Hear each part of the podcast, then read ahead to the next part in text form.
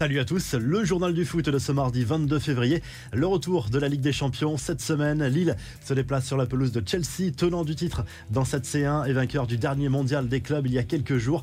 Les Dogs ne sont clairement pas favoris, mais finalement, ils n'ont rien à perdre. La saison européenne est d'ores et déjà réussie. Coup d'envoi à 21h sur RMC Sport. L'autre affiche de la soirée oppose les Espagnols de Villarreal aux Italiens de la Juve. Coup d'envoi là aussi à 21h pour les abonnés. C'est sur Bein Sport 1. Le Real Madrid va-t-il revenir à la charge pour Maurizio Pochettino Selon le Daily Mail en Angleterre, le club merengue penserait bien au coach du Paris Saint-Germain en cas de départ de Carlo Ancelotti à l'issue de la saison. On a vu toutes les rumeurs à propos du technicien italien ces derniers jours dans la presse espagnole. Une chose est sûre, Florentino Pérez est un grand fan de Pochettino. Manchester United est également sur le coup et en fait son favori pour succéder à Ralph Rangnick, l'intérimaire du côté des Red Devils et Tottenham pense également au retour de Pochettino.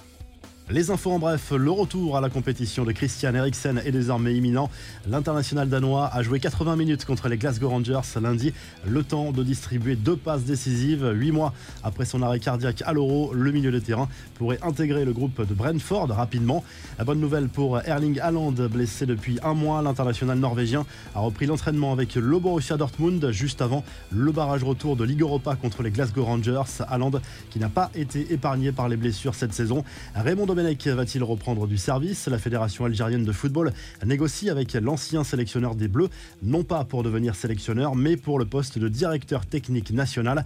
Le joli geste de l'Ajax Amsterdam qui a annoncé lundi le versement de près de 8 millions d'euros pour indemniser la famille d'Abdelak Nouri, victime de lésions cérébrales après un malaise cardiaque lors d'un match amical en juillet 2017. Le numéro 34 qu'il portait sera également retiré par le club néerlandais. Il ne sera plus donné, sauf si la famille autorise un jour une exception Enfin, Neymar, grand fan de Batman, était de sortie lundi pour l'avant-première du dernier film à Paris. Le Brésilien en a profité pour prendre la pause avec les stars du film, Robert Pattinson et Zoé Kravitz, et pour s'installer au volant de la célèbre Batmobile. La revue de presse Super Tuesday titre ce mardi le journal L'équipe pour illustrer ce déplacement périllé de Lille sur la pelouse de Chelsea. Les Dogs qui vont disputer un deuxième, huitième de finale de C1 dans leur histoire 15 ans après le premier à l'époque. Manchester United avait sorti les Lillois de la compétition.